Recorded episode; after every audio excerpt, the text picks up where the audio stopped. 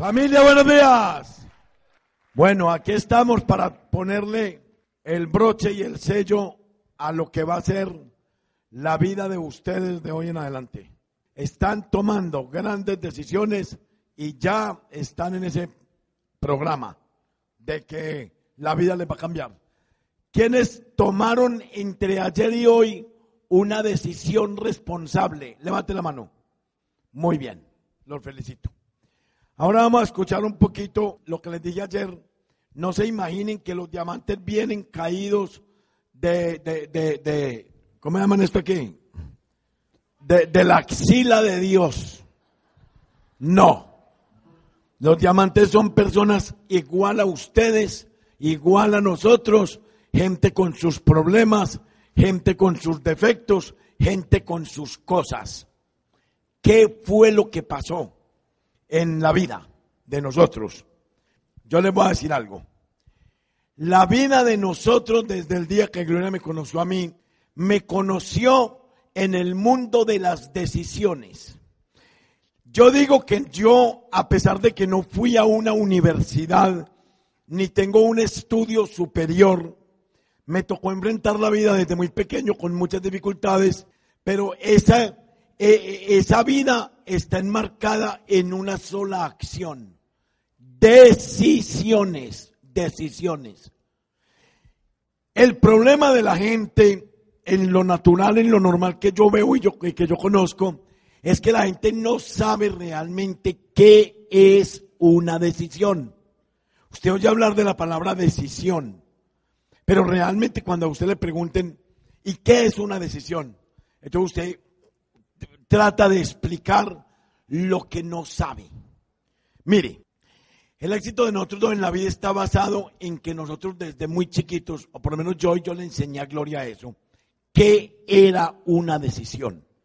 Una decisión no es más que una acción tomada en el tiempo de la historia, en un momento exacto, en un momento preciso, donde tú no tienes ni un solo segundo para pensar, para analizar, para discernir, para equilibrar si se puede o no se puede. Una decisión es algo que te sale de allá de adentro de tu, de tu, de tu ser y tú sales en un segundo, cambias la vida por una decisión. Una decisión es donde tú ni siquiera mides las consecuencias, ojo con eso, de ese acto que vas a realizar. La noche que a mí me mostraron este negocio, yo me casé con una persona que viene de un mundo muy raro, muy raro. Gloria viene de un mundo muy raro, un país muy raro, que yo no lo conocí. Por mi situación, yo no lo conocí. Gloria viene del país del miedo. Gloria viene del país de la timidez. Gloria viene del país de la inseguridad. Gloria viene del país del temor. Gloria viene del país de la autoestima muy en el suelo, de la poca creencia en ella. Gloria viene de un país muy extraño. Y así la conocí yo. Y así me enamoré de ella. Y así le propuse que fuera mi novia. Y así le propuse que fuera mi, mi esposa. Y así le propuse hace 40 años. 40 años le propuse que fuera la mamá de mis hijos. Y así le propuse hace 40 años, con todas las limitaciones, que fuera mi compañera en el diamante. Así que yo, aquí muchos diamantes se paran, muchos esmeraldas, seguramente. Y es verdad lo que dicen. Dicen muchos, si yo lo hice, tú lo puedes hacer. Pero yo hoy de corazón les voy a decir algo. Si Gloria lo hizo, es verdad que cualquiera de ustedes lo puede hacer. Porque Gloria viene de un país muy extraño. Los voy a dejar con Gloria. Pues según Rodrigo vengo como de los extraterrestres. Pero es verdad, yo vengo de ese mundo y lo recuerdo desde muy niña. Eh, somos seis hermanos, dos hombres, cuatro mujeres, papá y mamá. Toda la vida tuvimos papá y mamá presentes porque tenían almacén y encima era la casa, o sea que siempre teníamos la presencia de los dos. Fue algo que copiamos nosotros, sus hijos, cuando ya nos conocimos con los novios y con los esposos. Todos vivimos 100% a toda hora con los compañeros. Mis hermanos casados viven a toda hora con sus esposas, en los trabajos, en todo, y yo con Rodrigo a toda hora estoy. Nunca, nunca verán a Rodrigo en una convención solo, o a Gloria en una convención sola o en un seminario. Siempre, si podemos ir los dos, vamos, y si no, no vamos. Eh, viene como de familia, digo yo, porque yo me pongo ahora, después de que entré en este negocio, a mirar a mis hermanos y a mis hermanas, a mi papá y a mi mamá, y veo que somos todos como cortaditos con la misma tijera. O sea, es de enseñanza, es de casa. Pero sí, yo fui una persona que desde niña recuerdo que era lo que llaman no sé si ustedes han oído ese dicho, ese dicho que es cusumbo sola, o sea, un mundo aparte, que no se relaciona con nadie, que no, no tuvo compañeras de colegio, o sea, sí las tuvo porque no era un salón solo para ella, pero no se relacionaba, a eso voy. Yo no tuve nunca una fiesta de primera comunión ni una fiesta de 15 de mis compañeras, porque no me invitaban. Nunca me invitaron. No corrieron el riesgo de invitarme para yo poder decir que no. De hecho decían, ella no va. Entonces no me invitaban. Yo era un mundo aparte totalmente. Y en mi casa todos somos así. Crecí, terminé mi bachillerato, hice una carrera eh, tecnológica, delineante de arquitectura, la terminé, no sé cómo trabajé, pero trabajé unos días. Y cuando estaba terminando el bachillerato, llegó Rodrigo, como mandado de arriba. Ese lo mandó Dios. Porque Dios dijo, esta mujer necesita una persona que la complemente. Si ella es negativa, le tengo que mandar un positivo. Si ella es pesimista, le tengo que mandar un optimista. Si ella es triste, le tengo que mandar un alegre. Si ella no tiene visión, le tengo que mandar uno con visión. Si ella es miedosa, le tengo que mandar una persona que no tenga miedos. O sea, me mandó la persona perfecta para ser mi complemento. Cosa que todos los días le doy infinitas gracias a Dios por el hombre que me dio. Porque si yo no hubiera tenido, si yo no hubiera tenido a Rodrigo como compañero de vida, Gloria sería otra, con seguridad. Empezó nuestro matrimonio y pelea fija con Rodrigo era cuando llegaba a la casa con amigos y me los presentaba porque mi valoración, mi falta de autoestima, mi poca creencia en mí, me llevaba hasta que cuando me presentaba una persona yo no sabía qué decir. Si sacar la mano izquierda, la derecha, ponerle la mano aquí, decir el nombre de él, el de Rodrigo, el mío, qué tenía que hacer. Para mí era un caos. Porque yo pensaba que cualquier palabra o actitud que tenía, comportamiento que tenía, no era el adecuado y me iban a juzgar. Yo siempre creía que todo el mundo estaba pendiente de lo que yo hacía y decía para criticarme, porque mi valoración estaba debajo de esta tarima, no aquí en el piso, sino debajo. Yo no creía en mí, no me creía merecedora de nada. Empezó la relación con Rodrigo y Rodrigo con su forma de ser fue complemento, pero no alcanzó a impactar o a emanar en mí es el cambio, ¿no? Algo. Sí, no voy a dejar de reconocer que Rodrigo ayudó en cambios, sí, pero no, no totalmente. Cuando llegó este negocio, que afortunadamente llegó a los dos, porque les digo que si hubiera llegado a Gloria sola, es más, yo digo en todas las tarimas del mundo, Gloria con su forma de ser no hubiera estado en la lista de nadie. Y si alguien se hubiera arriesgado, había encontrado un no rotundo desde la llamada. Ni siquiera se había sentado a escuchar. ¿Sí? Pero afortunadamente el de arriba sabe cómo hacer las cosas. escuchó fue Rodrigo, yo estaba al ladito, porque yo siempre, como les dijo Rodrigo ayer, siempre desde que conozco a Rodrigo he confiado ciegamente en él. Y lo que Rodrigo dice que va a hacer, gracias a Dios, aunque hay veces cierro los ojos y Dios mío, ¿para dónde vamos? Pero siempre le digo vamos, siempre lo acompaño, siempre ha salido glorioso en lo que se propone, siempre ha salido bien. Entonces, cuando empezamos el negocio no fue lo de menos. Yo le dije, vamos, no conozco los productos, no conozco a nadie, no conozco cómo se hace. Me dijo, pero nos van a enseñar. Y tú y yo nos vamos a dejar enseñar y tú vas a estar al lado mío.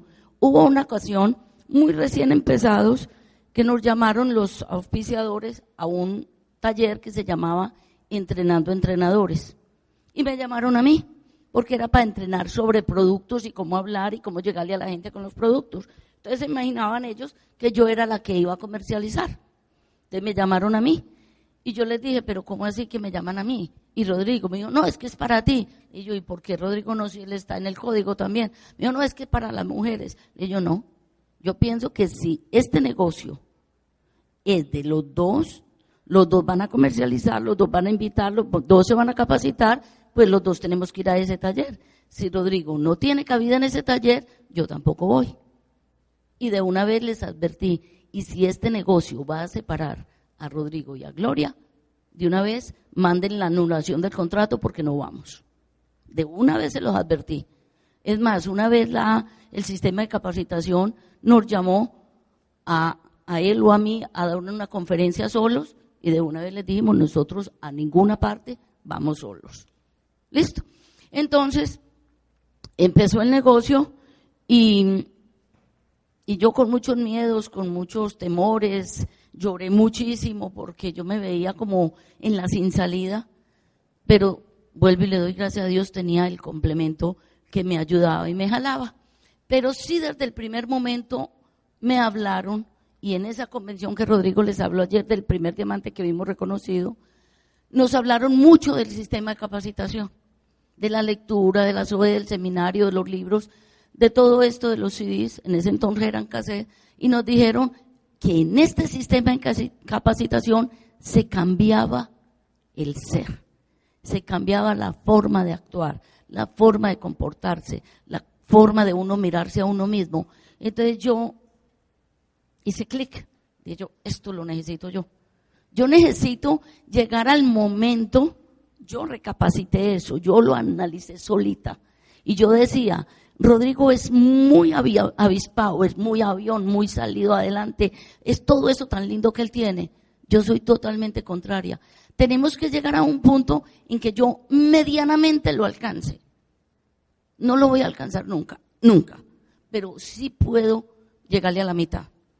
Pero yo tengo que hacer eso por mí porque yo no quiero que mañana o pasado mañana, cuando haya un reconocimiento o haya una invitación a una tarima, sea él al que lo llamen. Y yo no me pare en tarima. Yo pensé eso. Yo no quiero que mañana o pasado mañana digan, el diamante es Rodrigo. Gloria a la señora.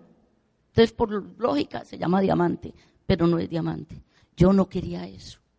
Yo quería que me tuvieran en cuenta a mí también.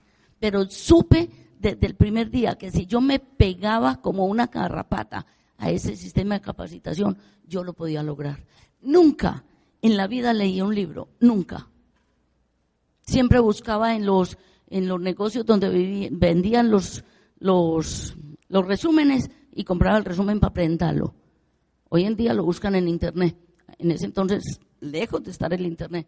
Entonces, yo nunca leí a partir de ese momento yo me concentré y me dio mucha dificultad leer, porque yo leía media hojita, era el somnífero perfecto, me quedaba dormida inmediatamente. Entonces yo empecé a, a leer caminando, a leer un poquito y parar y volver a empezar para poder despejar el sueño. O sea, empecé a hacer cosas porque yo sabía que yo necesitaba cambiar. Yo necesitaba cambiar por ser apoyo para Rodrigo, por ser apoyo para la gente de nuestro grupo, por ser apoyo para todo el negocio de Amway, por ser apoyo para mis hijos. Yo no quería que me vieran como, como resguardada en Rodrigo. Yo quería, en ese momento, cuando yo vi este negocio, pero vi, no vi el negocio, cuando yo vi el sistema de capacitación, vi la oportunidad de ser yo, de valorarme yo, de creer en mí. Y qué milagro el que hace esa capacitación. Yo los invito de todo corazón que aunque a usted le parezca que esto es un gasto, que venir a un seminario, a una convención, a una OE es un gasto, que comprar el libro del CID es un gasto, eso es falso. Es la mejor inversión que usted puede hacer en usted. Es la mejor inversión que usted puede hacer en usted. Usted no sabe el milagro si usted se pega seriamente con el sistema de capacitación, el milagro que eso hace en usted. Porque yo lo viví. Y no lo viví solamente conmigo. Mis hijos son tres. Juan David, Sandra, que ustedes lo conocen, ¿verdad? Juan David es muy despierto, igual que el papá. Mauricio es el segundo, con Ana María, son pequeñitos los dos. Él era exactamente igual a la mamá o peor. Ese muchacho, hasta que entró en Amway, nunca me dio un beso a mí. Nunca, ni se dejaba dar un beso, porque le daba pena, siendo su mamá. Ni si diga los abuelos y las tías, mucho menos. Era la timidez absoluta y en él se obró ese milagro. Tan se obró el milagro que hoy en día es diamante. Ya calificó diamante. Esa pareja ha cambiado su historia. Mauricio en su forma de comportarse y de creer en él la cambió y Ana María cambió la familia. Su historia es la familia. Es muy linda la historia de él. Entonces ahora Mauricio se transformó de ser parecido a Gloria a parecido al papá. Es igualitico al papá. En Tarima es igual. Son iguales. Y Juliana vive en Orlando, la niña de los ojos. La única mujer tuvo la dichosa idea de casarse jovencita de 18 años con un americano de 18 años. Pero cuando nos dijo que se iba a casar, nos dio la propia medicina. Toda la vida oyó, porque ella cogió el, escuchó del negocio desde muy niña, que no permitas que nadie te robe tu sueño. Cuando nos dijo que se iba a casar, esa fue la frase que le utilizó al papá. Papá, no yo he oído toda la vida que no permitas que nadie me robe mi sueño y no quiero que seas tú el primero que se lo vaya a comer. ¿Qué le dice uno? Bueno, se casó. Si utilizamos un montón de artimañas como para que no lo hiciera, hasta el punto que le dijimos, no te vas a ir a Estados Unidos a casarte, él tiene que venir a Colombia a casarte, y vino a Colombia a casarse el bendito. Bueno, se fueron para Estados Unidos, viven en Orlando, desafortunadamente fueron seis años no más de matrimonio, el año pasado él, como se casó tan joven, dijo, estoy perdiendo la vida, la juventud, ya estoy amarrado, como dice el cuento, y se fue. Ella es platino, fundador en Colombia, pero vive en Orlando y no quiere irse para Colombia. Es muy parecida a mí en, en, lo que es la organización y eso, pero en el pensamiento y en el actuar, la independencia. Vamos a decir, yo le digo a Dios todos los días, gracias Dios porque me diste tres hijos iguales al papá. Porque son igualíticos al papá. Porque es mucho mejor parecerse a él. Con las virtudes, los, los talentos, las bondades, las cualidades que Rodrigo tiene, es mejor que se parezcan a él. No desmerito las mías, pero son mejores las de él. Entonces el IPS me dice, sigues diciendo que tú no vales. Yo sí valgo, pero vales más tú. De todas maneras, de verdad para mí es un honor poder decir que la capacitación hizo milagros en mí. Eh, cuando empezamos el negocio, ustedes ven que en Tarima, primero abajo hacen parar los nueve, los doce, los quince. Luego pasan los 18 y los, y los plata y ni siquiera hablan. Después les prestan el micrófono para que digan el nombre. Luego les prestan el micrófono, que lo cojan para que ellos digan una frasecita. O sea que eso es un proceso. ¿sí? Cuando Rodrigo me dijo un día vamos a estar allá delante de un montón de gente, yo le dije sí. Yo entendí en ese momento que la capacitación iba a ser el milagro y mi respuesta fue sí, porque eso es un proceso y empezó el proceso y el día que nos prestaron el micrófono, que teníamos que decir el nombre, me lo prestaron a mí y yo dije, yo soy Rodrigo Correa. ¿Cómo sería el susto? Y Rodrigo, como complemento, dijo, yo soy Gloria Ruiz. Entonces quedó perfecto. Bueno, pero luego, luego eh, a la línea de auspicio, como ya habíamos calificado a Platino, tuvo la brillante idea que como Platino yo tenía que dar una orientación empresarial. Bueno, hay que darla, porque yo estaba en el proceso de crecimiento y dije, yo la voy a dar. Me sentó Rodrigo, toda la familia adelante, para acabar de ajustar, porque nadie se lo creía.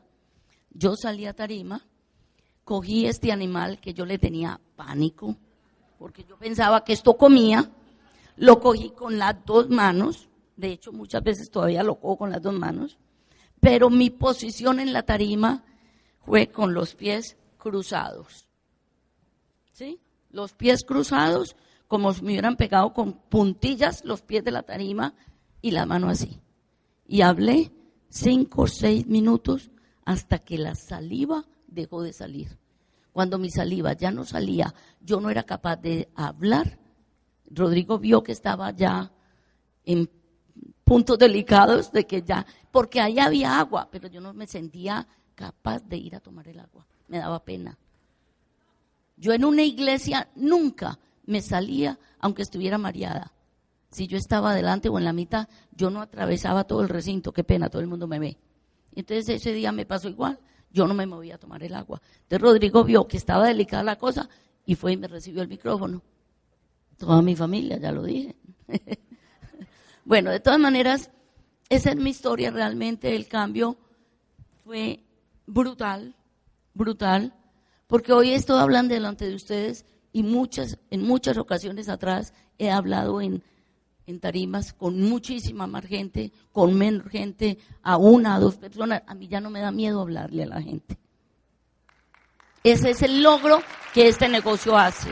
O este negocio, pero por la capacitación. Y por eso mi invitación es, péguense de la capacitación, que ustedes no saben el milagro que la capacitación va a hacer en ustedes. Yo les voy a dejar con lo más lindo, lo más hermoso, lo más grande que el Señor Dios me ha dado, que es el papá de mis hijos. Siempre que Gloria está hablando, yo en cualquier auditorio, yo me voy atrás solo a escucharla. Y cuando me paro ahí atrás, devuelvo la película y, y, me parece increíble. Es más, ahora me parecía increíble verla aquí. Pues es que aquí hay un montón de gente. Y yo me acuerdo la primera, la primera, la primera vez eh, que que me novié con Gloria y, Gloria no conocía a mis amigos. Y cuando yo le presenté a una persona a Gloria, la enfurecida que se ha pegado esta mujer, me, dice, ¿cómo se te ocurre eso? No me lo vuelvas a hacer jamás en la vida. Y, bueno, está bien, deja así. Yo sabía, pero yo también tuve una gran confianza en, en, que este negocio, este negocio es una bendición de Dios. Para mí, para Gloria, para mis hijos, para todo el mundo. Pero como les dije, esto está basado en decisiones, decisiones. En esta parte de la historia les voy a contar algunas decisiones que yo he tomado en mi vida, algunas que me han traído un buen beneficio. Por ejemplo, cuando yo tenía nueve años, despierto a la vida, yo me acuerdo de mi vida desde que tenía más o menos unos cinco años, o un poquito para atrás.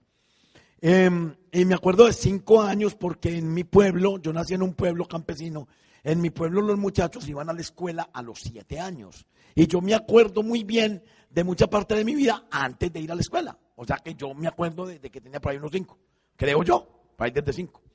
Entonces resulta y sucede que cuando yo tengo cinco años, seis, siete, entro a la escuela y entro a los nueve, me doy cuenta de una cosa brutal, pero brutal, como dicen en Puerto Rico. Pero esta brutal no era como lo dicen en Puerto Rico. Esta era distinta, brutal es miedosa, horrorosa me di cuenta que había nacido en una familia completa y totalmente pobre. Eso no es culpa de mi papá ni de mi mamá. Mi papá ahora tiene 98 años. Mis papás fueron los mejores del mundo, con perdón de mamalicha. Mamalicha es la mejor mamá, pero la mía era mejor mamalicha. Sucede que sí, pero eran analfabetos, eran, eran eh, campesinos. Y mi papá tenía un nivel de autoestima bajo mi mamá también, y toda esa cosa. Y yo me doy cuenta de que nací en un lugar muy pobre, donde la necesidad se medía en la puerta de la calle. Ahí en la entrada ya se veía la necesidad. No sé si les conté, no sé, no sé, no me acuerdo, pero lo voy a repetir. Yo me acuerdo mucho tiempo llegar de una escuela a comerme una sopa de papas. Yo odio la sopa de papas. No quiero sopa de papas en ninguna parte. No me gusta la sopa de papas. Yo, cuando me di cuenta que yo había nacido en un, en un hogar de absoluta pobreza, yo conocí el hambre cuando estaba chiquito, entonces yo tomé una decisión, mi primera gran decisión en mi vida es, yo no voy a vivir en la pobreza porque la pobreza no me gusta, no me gusta la escasez, no me gusta no tener con qué hacer lo que debo de hacer y lo que quiero hacer. Tomé la decisión de no ser pobre, pero me puse a trabajar desde que tenía nueve años. A los nueve años de edad presenté una solicitud en la parroquia de mi pueblo, que era la edad que requerida, para ser pastor de Navidad. Y pagaban. Y yo me, afilié ahí para ser pastor en la iglesia en las Navidades. Cuando se acabó la Navidad me quedé sin empleo. Ahí supe lo que era el empleo. Se llegó el 6 de Reyes, se acabó el empleo. Pero el cura hacía una rifa que duraba todo el año. Entonces yo me enlisté para ser vendedor de boletas de la rifa de la parroquia. Yo me acuerdo de eso. Después me enlisté para ser acólito, pero la misa era en latín. Y a mí no me ha gustado hacer cosas donde yo tenga que, pues así como, la, yo soy muy, muy, muy, muy extrovertido y, soy muy, muy acelerado. Y para estudiar en latín se necesitaba sentarse y estudiar en latín. Y había que, y el cura hacía un examen antes de, a ver si sí le contesta, Dominus Bobiscu, eh, con espíritu tú. Fue lo único que me aprendí. No aprendí más nada. Fue lo único. Entonces no me dieron el puesto de acólito. Y eso para mí fue una gran frustración. Entonces de ahí para adelante vino toda mi vida de trabajar y trabajar y trabajar. Y cuando tenía 14, 15 años, eh, por ahí unos 13 años, eh, me acuerdo que ya vivíamos en la gran ciudad de Medellín y mi papá un día me llevó a la plaza de mercado que quedaba en el centro de Medellín. Para llegar hasta allá había que ir, eh, pasar por una serie de almacenes donde exhibían la ropa colgada en unos ganchos en la puerta. Yo no sé si aquí lo hacen, allá los, los cuelgan ahí. Y yo voy con mi papá y de pronto veo en un almacén un pantalón rojo. Es la primera vez en la vida que yo hice, cristalicé un sueño. Yo veo, yo nunca me había estrenado un, pantalón y una camisa. Todo lo de mi casa era de arriba para abajo, para abajo, hasta que se acababa la prenda. Ahí era cuando ya compraban otro, pero para el de arriba, y empezaban a bajarlo. Entonces yo veo ese pantalón ahí colgado, y yo, mi papá caminaba por la calle, y yo miraba ese pantalón así como embobado, así. Yo decía, ¿qué pantalón? El color, sobre todo tenía una cosa muy importante, era nuevo, y segundo, era de bota larga, hasta aquí. Yo, a mí nunca me, porque eran más baratos los pantalones mochos, porque era menos tela. Entiendan por qué esas las cosas se hacen. Pues yo fui y hablé con ese señor y le dije, señor, yo le quiero comprar ese pantalón, pero no tengo la plata. Yo aquí tengo alguna cosa, tenía unas monedas, yo no me acuerdo de cuánto, y yo le hice un abono a ese pantalón, le dije que me lo guardara. Y el señor se comprometió a que me lo guardara. Yo le dije, cada ocho días le voy a traer la cuota para ese pantalón. El día que no lo traiga lo puede vender. Y cada ocho días era un trayecto muy largo. Eh, son por lo menos tres, cuatro kilómetros de donde yo vivía allá. Y yo iba cada ocho días a llevar la cuota de ese pantalón, porque yo me conseguí una carreta y yo vendía bananos. Mire que es que usted puede decir, yo me puedo hacer diamante, porque es que no vaya a creer que los diamantes nacimos de la axila de Dios. No, señor. Baje el diamante de allá arriba, póngalo aquí y hágase como él, igualitico, vaya, califique seis. Y se acabó el lío, eso es todo y cambia el cheque. Eso es todo. Ya, te acabó. Diamante. Ahí estoy yo vendiendo bananos, ahí estoy yo vendiendo lotería, ahí estoy yo, me coloqué en el cementerio, en el cementerio para limpiar tumbas. Las tumbas que sacaban los muertos, a mí me tocaba limpiarlas. Entonces, o sea, una cantidad de oficios, pero el oficio más importante que me conseguí en la vida, ese lo inventé yo. Yo no sé qué en México lo hay, pero allá, usted cuadra el carro en cualquier lado y hay una persona cuidando el carro. Él la cuida. Yo no sé de qué lo cuida, pero lo cuida. Así sea dentro de los, en, los parqueaderos. Alguien, usted tiene que, allá le paga usted, ese, ese oficio lo inventé yo. Yo lo inventé. Yo tenía en el año 62, me, 10 años, cuando en un supermercado me di cuenta que los ricos llegaban y parqueaban los carros. Y un día fui y le dije a una, vi llegar una señora y le dije, señora, le voy a cuidar el carro porque hay muchos ladrones. Mentira, no había nadie. Ella sabía que no había ladrones. Pero ella me dijo que sí. Cuando salió me dio un peso. Y yo miraba ese peso, era mucha plata. Y yo miraba ese peso y yo no me lo podía creer. Entonces yo dije, bueno, hay que esperar al que sigue. Y cuando llegó el que sigue, le dije que le iba a coger el carro y está. Y ese día me recogí como cinco pesos. Adivine que todos los días después de la escuela estaba Rodrigo cuidando carros. Tremendo. Hasta que mi hermano menor se dio cuenta y me puso la competencia en el mismo sitio. Perfecto, no hay problema, había trabajo para todo el mundo. Esos son decisiones, decisiones de cambiar la vida. ¿Por qué? Porque no me gustó la pobreza. Ah, hay gente que le encanta tener un montón de deudas. Llega la cuenta, ay, qué dicha, otra deuda más. Ay, qué emoción. Ay, yo voy a pagar esta, pero en la tarde voy y me, vuelvo y me endeudo para que no se me acaben las deudas. Y están felices. Yo no, yo no, a mí no me gusta eso. Entonces esa decisión de la pobreza no va conmigo fue una gran decisión. La otra decisión grandísima que tomé fue nunca en la vida perder una oportunidad. Cuando me encuentro con Gloria, que ya le propongo matrimonio, había que hacer en la iglesia lo que se llama un cursillo prematrimonial. Aquí también. ¿Ok? Entonces me dicen, el cura, tienen que hacer el cursillo. Y yo me voy para el cursillo. Yo estaba de empleado, el único empleo que he tenido en mi vida fuera del de la, del de la, de la iglesia esa, a los nueve años. El único empleado ya serio y oficial. En un almacén de cadena me colocaron de mensajero para hacer vueltas. Pero como yo tenía una mente bien optimista toda la vida, Gloria, era profesional. Eso es otra cosa. Ella era profesional. Ella ganaba en esa época 3.500 pesos y yo me ganaba 700. O sea, ella ganaba cinco veces lo que yo. Y entonces me decía la mamá, de ella, le decía a mi mamá, ay, doña Teresita, ese muchacho no tiene con qué, mi hija se va a ir a aguantar hambre. Y digo, ¿cómo le ocurre? Ella gana cinco veces lo que gano yo. No vamos a aguantar hambre, no me preocupe, doña Elena, no hay problema. Yo era bien optimista.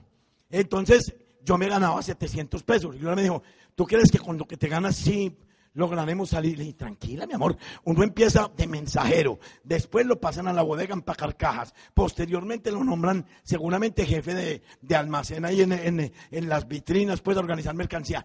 Termino, te lo juro y te lo prometo. Voy a terminar como gerente general, no te preocupes. Pero démosle tiempo a la vida, al proceso. Pero resulta que no le di tiempo al proceso, porque a los ocho al mes nos fuimos al cursillo y me encontré por allá con un compañero de colegio que hacía 15 años o, 10 años, no sé cuánto, yo no veía, pero nos conocimos. Y llega el tipo y me dice, uy, Rodrigo, ah, ¿qué más, William? ¿Cómo estás? Qué bien. ¿Y qué estás haciendo? Y yo, no, mensajero de, de almacenes éxito. Y yo, ah, estás de mensajero. Pero qué puesto tan increíble. Y yo, sí, increíble. Por lo menos me lo conseguí con mucha palanca y con mucha gente que me apoyó, me logré levantar ese puesto. Quiere decir que el empleo de toda la vida ha sido un lío conseguirlo y sigue siendo. Y ahí estoy yo y le digo, y se me ocurre la brillante idea de preguntarle qué hacía. ¿Cómo le parece? Me había quedado callado. No sabía que esa pregunta me iba a llevar a perder mi empleo. Entonces me dice, no, yo estoy de gerente de ventas de una fábrica de alarmas para carros de unos ingenieros que acaban de salir de la universidad. Y uy, qué bien, te felicito. Bueno, listo, vamos a, la próxima charla del encuentro matrimonial. Y me dice, no, no, no, espérate, espérate. Lo que pasa es que apenas llevo 15 días en el puesto y tengo que montar un departamento de ventas. Y si no lo monto, entonces me echan. Y digo, ah, pues bueno, bueno, montalo, perfecto. Eso es lo que tienes que hacer, montarlo. Y dice, no, no, no, no, no, ve, ve, ve, ve, es que te estoy ofreciendo un trabajo a ti, que es muy bueno. Y yo así, como yo, a ver, cuéntame a ver de qué cuesta el trabajo. Y me dice, hay que vender alarmas. Le digo, ¿y a quién? Si aquí en este pueblo no roban carros. Y además, la gente que tiene carro aquí es muy poquita. Y me dice, no, no, no, no, no, no, no, no, aquí roban carros. Y le dije yo, bueno, perfecto, ¿y qué? ¿Cuánto? Yo me ganaba 700, ¿no? ¿Cuánto me vas a pagar mensualmente? ¿Cuánto en mi salario? Me dijo, nada. Yo, nada. O sea, me estás ofreciendo un empleo donde no hay salario. ¿Qué maravilla de empleo es ese?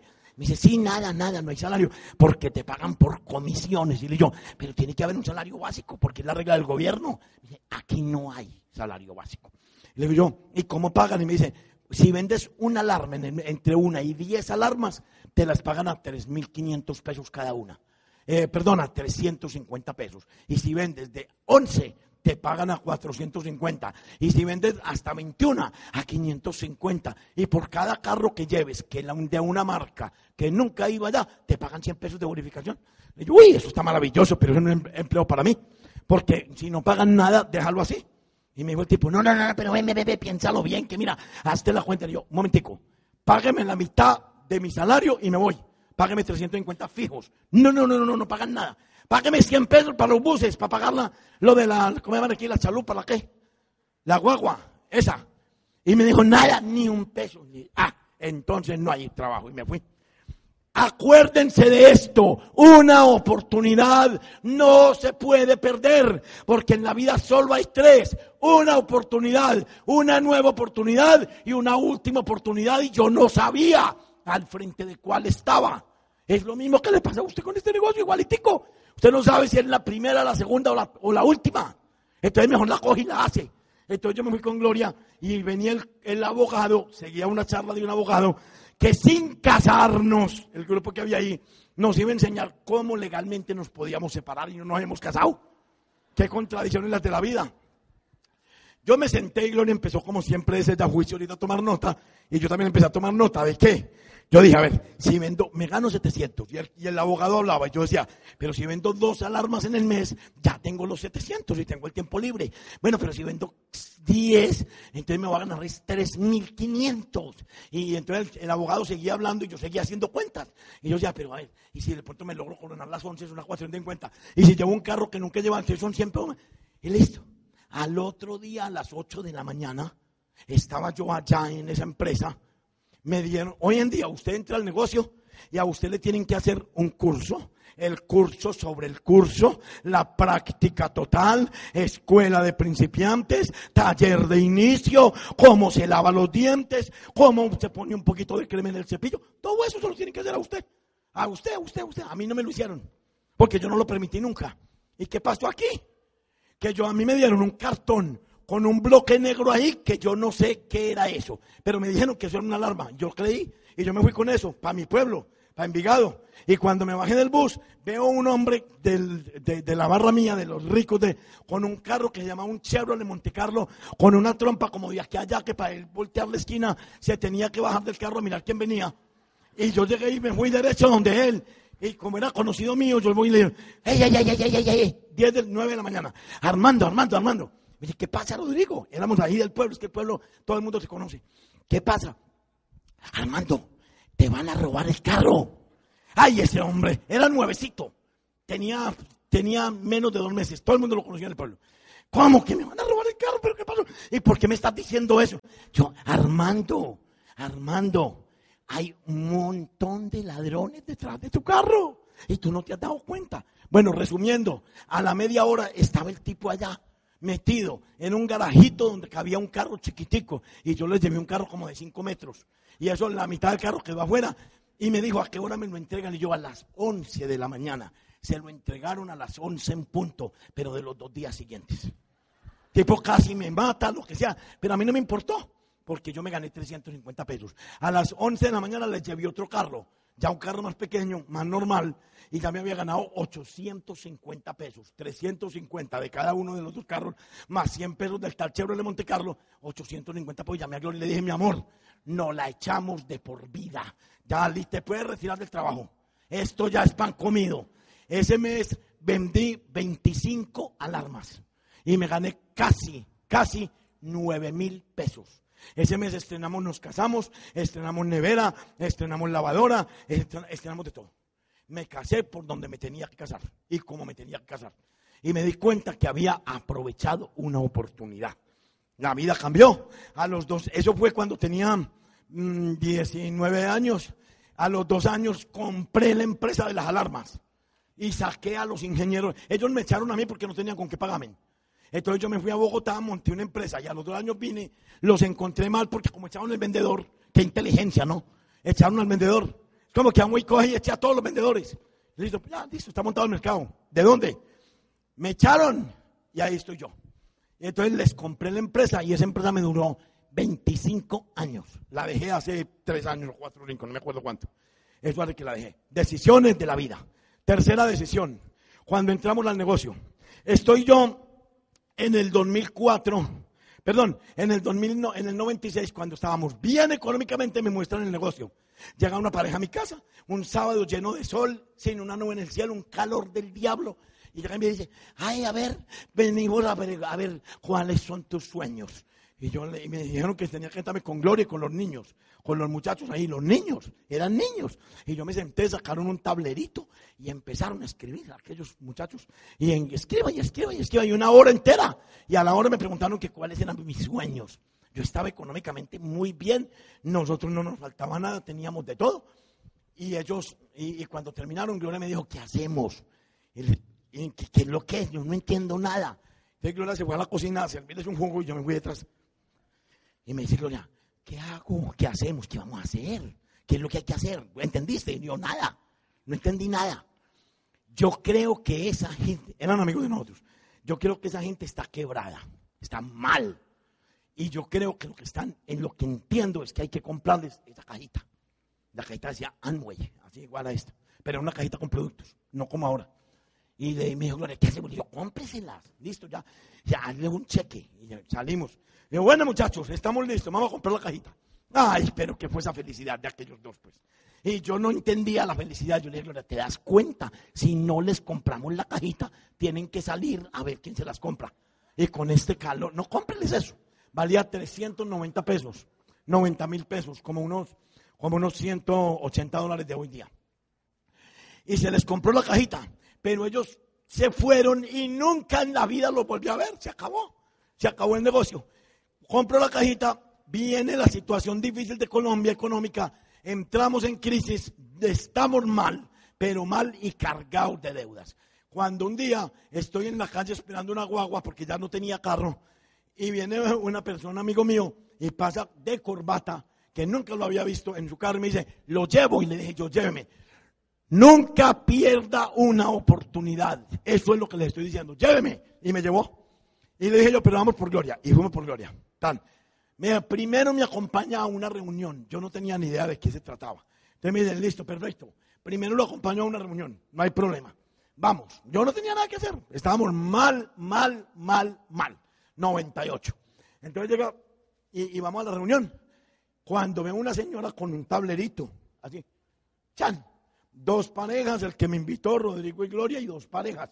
Y la señora, chan, chan, chan. Y me dice, Gloria, ¿de qué se tratará? Y yo le dije, ¿te acuerdas de los del tablerito en la casa? Es lo mismo. Le dije Gloria, es lo mismo. Tienes que decir que no, eso no, nos, eso no nos va a sacar de las deudas. Y la señora explicó y explicó y explicó. Cuando terminó, la señora se dirigía a todo el mundo menos a, a Gloria a mí. Ni nos miraba. Cuando terminó le dijo, ¿ustedes se ven haciendo esto? No. ¿Ustedes se ven haciendo esto? No. Y ahí montó un puente como el Golden Gate entre esa pareja y la que seguía. Al que me invitó y a Gloria a mí ni nos miró. Ni nos miró. Se ven no, se ven no. Y yo, ah, no. Y yo me quedé callado. Extrañé que no nos preguntaran. Entonces la señora dijo, si alguna vez se deciden, hablen con el que los invitó. Ah, perfecto. Y hágale. Empezó a borrar. Pero en la borrada, como Dios no se queda con nada de nadie, y cuando tú estás listo para algo grande, el universo se, las estrellas se abren y se filan, y en el fondo está Dios esperándote para decirte, ese era el camino que te tenía preparado. Hasta ahí todo iba normal y ni nos interesaba el negocio. Yo tenía deudas en miles y miles y miles de dólares.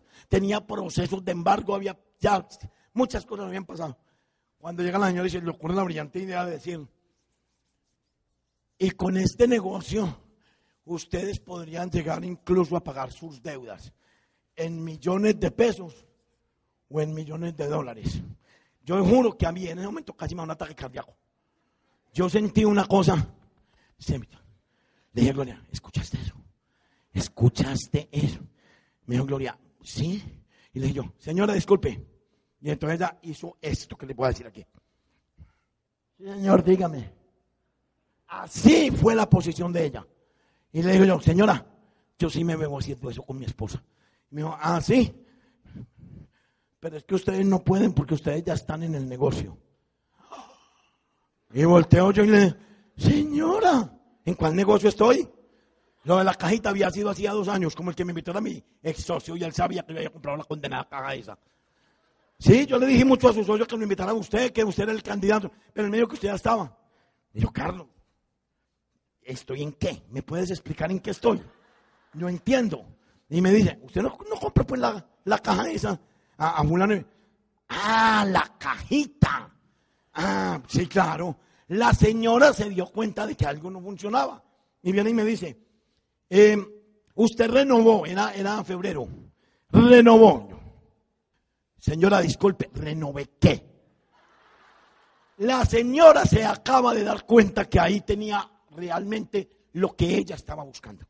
Y me dice, ay, es que usted no renovó el contrato, esto usted no está en el negocio. Sí, cómo no venga, tan, y ya ignoró a todo el resto y conmigo.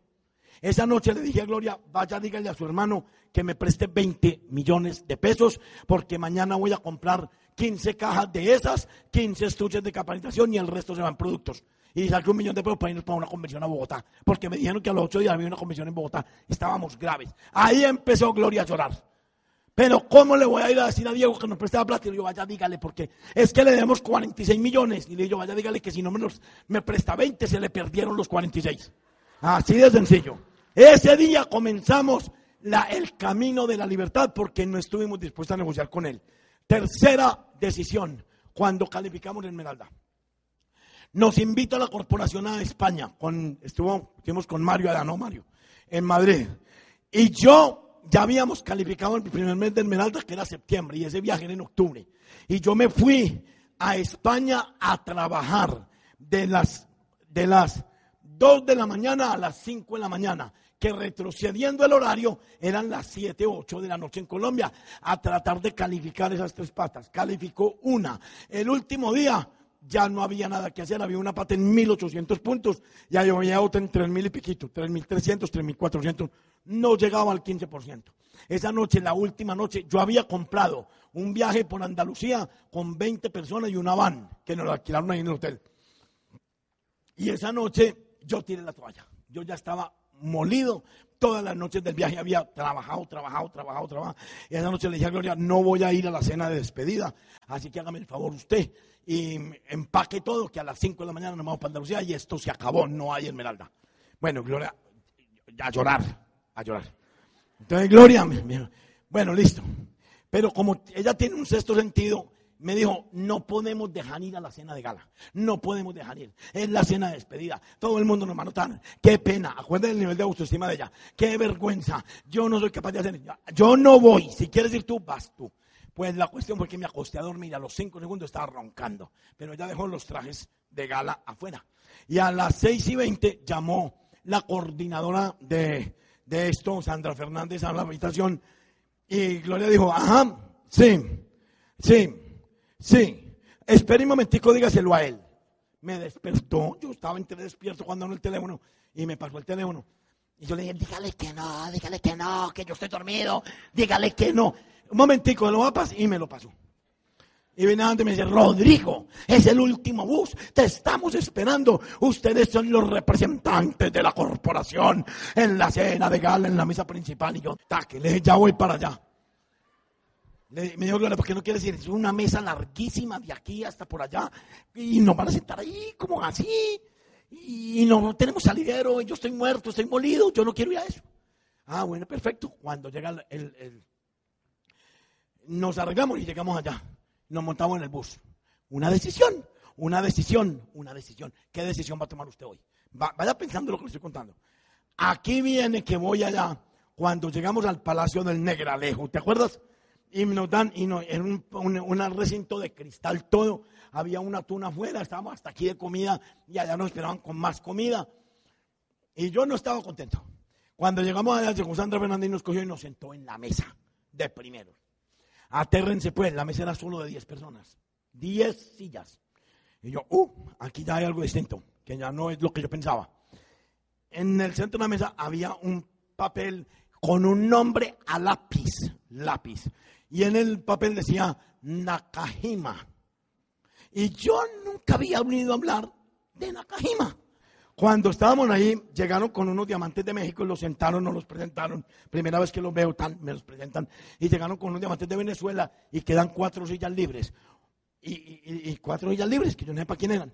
Pero se para allá al frente el director de América Latina, un señor Mauricio Gregorio, y dice, y la conferencia central la va a dar, nos la va a regalar un personaje cuyo historial es este. Y empieza, es doble embajador Corona, tiene yo no sé cuántos embajadores Corona debajo de él, póngale 10 o 12, tiene, diga usted, 40 triples diamantes, tiene 100 dobles diamantes, tiene, póngale usted 150 diamantes, póngale 300 esmeraldas y póngale 2000 platinos. Cualquier cifra era una burrada. Y el tipo leía y yo decía, ay Dios mío, ¿cuándo será que yo tengo siquiera el 1% de eso? Ya yo estaba fascinado. Y ese tipo es el que nos va a hablar. Cuando dice el, tipo, el, hombre, y con ustedes, Kaoru Nakajima. Y yo, ay mi amor, siquiera no me dejaste dormir. Yo iba a venir, yo te lo juro que yo iba a venir. Yo estaba esperando que tú me rogaras. Yo estaba emocionado. Cuando tan y viene Mauricio Gregón y yo le digo, ¿y quién se va a sentar aquí en esta silla? Y dice, aquí se va a sentar la, traductora de japonés, y aquí una traductora en inglés, y aquí yo, el, el, presidente para el vicepresidente de América Latina o el presidente, lo que sea. Y ahí lo sentó. Resumo, el tipo dio la conferencia, se paró y vino y se sentó ahí, al lado mío, ahí, ahí, ahí. Cuando el tipo no se deja tomar fotos con nadie.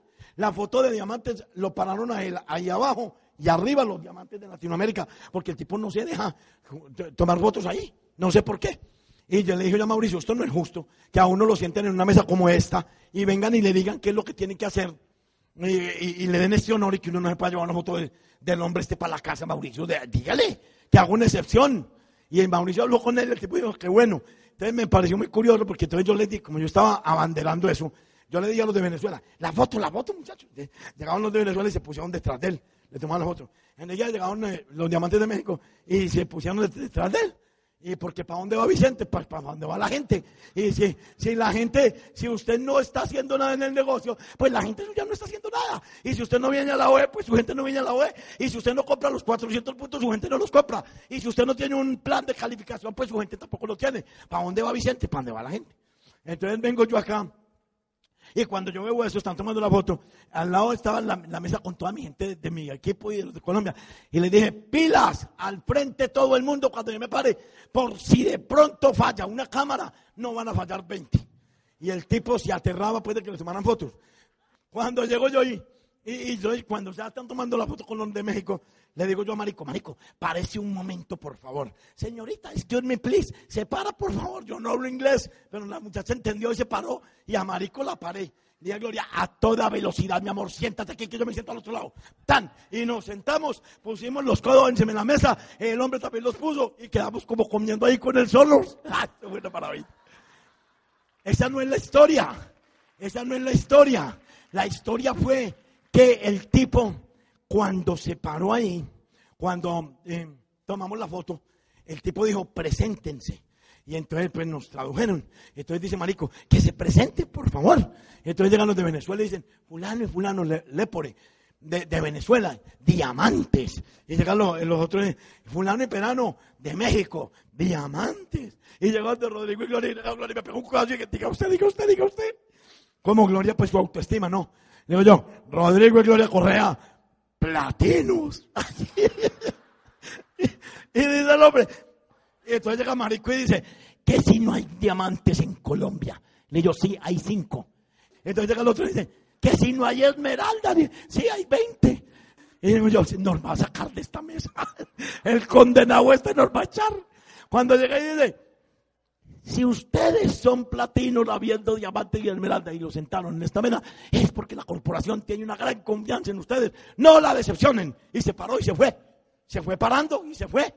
Y, y no comió ni nada. El tipo costoriado con las fotos. Y el tipo que se para y le digo, la Gloria, párate tú que nos vamos. ¡Nos vamos! Y me dice, Gloria, ¿para dónde la comida? Yo no he comida ni nada. Nos vamos. Nos vamos para Colombia a calificar esmeraldas. Así se lo dije a Gloria. Eran la una de la mañana. Llegamos al hotel. Dormimos hasta las cinco. Cancelé el tour. Por lo menos el de Gloria y yo. Lo cancelé. Y a las cinco de la mañana nos fuimos para el aeropuerto. Y llegamos al aeropuerto y abrieron el counter. el counter, lo abrieron. A las 10 de la mañana estuve parado al frente de esa reja desde las 5 de la mañana hasta las 10 de la mañana diciéndole a Gloria, vamos a calificar. Y era 31 de octubre. La ventaja era que había que descontar 8 horas de para atrás. O sea, que íbamos a llegar a Colombia como a las 2 de la tarde. Cuando llegamos, a llegó la muchacha, abrió y le conté todo el rollo que estaba desde las 5 que tenía urgencia de viajar. El avión está lleno, pues le voy a separar dos cupos por si las moscas. A la 1 de la tarde nos entregaron dos para bordo y nos montamos. Estábamos muertos, estábamos rendidos. Yo no podía con la existencia. Yo estaba amanecido, cansado de todo. Y me senté en esa silla. A los dos minutos llegó una señora, mire, cuando usted toma una decisión, el universo se abre las estrellas se filan y hasta Dios diciéndole, venga para acá, que este es el camino que yo le he señalado. Y llegó la muchacha, una señora con una niña, con dos pasabordos, con las sillas de nosotros. Y yo, gloria, ay Dios, nos bajaron de aquí. Perdimos toda la madrugada. Pero si es así, es porque Dios lo quiere. y no podemos resistirnos. Y le entregamos. Y me dijo la muchacha, estos son mis puestos. Y le digo, son los míos, señora, mire mis pasabordos. ¿Qué hago? Y le digo, hable con la jefe de cabina fue por la GB de cabina. Vino la GB de cabina. El señor Correa, sí. La señora Ruiz, sí. Sígame, por favor, cojan sus pertenencias. Y arranqué detrás de ella y nos bajaron. Llegamos a primera clase y nos dice la muchacha, hay un error en la facturación. Hay dos sillas en primera clase. O sea que ustedes van a viajar en estas dos sillas. Dios. A los ocho segundos después de arrancar ese avión, ocho segundos después, estaban anunciando el aterrizaje en Bogotá. ¿Qué quiere decir eso? Que nosotros nos sentamos ahí y quedamos listos. Yo ni me di cuenta cuándo eso arrancó ni cuándo llegó. Llegamos a Medellín. Llegamos a Bogotá, las maletas salieron de primeras. Había una, yo tenía, no tenía vuelo para Medellín. Había un avión varado. Estaba varado en la pista desde hacía dos horas. Me dijo la muchacha, vaya, siéntete y no sé a qué hora sale. Salimos, fuimos al avión y a los diez minutos del avión arrancó. Llegué a Medellín a las cuatro de la tarde. Llamé a los líderes, los que vieron una película que se llama Cadena de Favores. ¿Quiénes la vieron? Eso fue lo que pasó. Eso es la parte más hermosa de la historia de nosotros. Llamé a los líderes, que eran como unas 10 o 12 personas más o menos. Les contamos todo lo que hicimos. Y se abrió una teletón. Eso es, yo me acuerdo de eso y se abrió como una teletón. Mire, esa gente salió, en ese tiempo no habían computadores, eso era a pura mano. Salieron despavoridos y llamaban por teléfono, ah, aquí hay 300 puntos más en mi pata, y aquí hay 200 más, y sumen estos 500, y sumen estos 50, y del Chocó y de la Selva y de toda parte. Y a las 12 en punto de la noche Gloria y yo estábamos calificados el segundo mes de Esmeralda. Y se fueron los meses corriditos y en febrero calificamos Esmeralda. Si no hubiéramos calificado Esmeralda ese mes, si yo no hubiera hecho lo que hice, por eso la vida no sería la misma, la vida no, no hubiera cambiado. La vida se, trata, muchachos, de tomar decisiones como la que van a tomar ustedes en este momento. La vida cambió. Las patas cuando llegamos, ya se los dije, la una estaba en mil, eran una calificada. Había uno en 1800 y pico de punto y había otro en 3000 y piquito. A las 12 de la noche, en este pueblo hasta las 5 de la mañana. Hasta las 5 de la mañana. A las 5 de la mañana estaban las tres patas calificadas, pero se calificó en Menalda gracias a que, la corporación tomó la decisión de sentarnos con un señor que le llama Kaoru Nakajima, porque eso fue lo que realmente nos movió. ¿Qué te va a mover a ti? La vida te va a cambiar. Miren, les voy a mostrar este video para terminar. Les vamos a mostrar este video. Si reparan en ese video la gran satisfacción de la obra de nosotros, el 95% de lo que van a ver en ese video es un homenaje a nuestros hijos. Un homenaje a nuestros hijos. ¿Por qué? Porque ustedes van a ver en ese video que nosotros tenemos la escarapela de la corporación colgada en el pecho, pero mis hijos no hay ni una sola fotografía en ese video donde mis hijos y mis nueras no tengan la misma escarapela. ¿Qué quiere decir eso? Que mis hijos nunca han ido a un viaje con nosotros pegados. Mis hijos han ido porque se lo han ganado desde el principio, que empezaron a viajar. Mis hijos se han ganado cada viaje, han recorrido medio mundo con nosotros. Tenemos aseguradas, hasta este año teníamos aseguradas unas vacaciones anuales con los hijos gratis. Ahora, a partir de este año, vamos a tener dos, porque ya ellos entran a formar parte del Club de Diamantes. Y ya vamos a viajar a Europa, África, Australia y el mundo entero. Yo quiero que ustedes se vayan para la casa con un gran mensaje, con el mensaje del poder. Decidan que lo pueden hacer. Traigan gente, por Dios, por Dios, traigan gente. Salgan a la calle a traer gente. No vengan a los eventos solos. Eso es pecado mortal. Usted tener un orador en tarima y usted ahí solo con los mismos. Señores, una orientación empresarial siempre son dos orientaciones empresariales.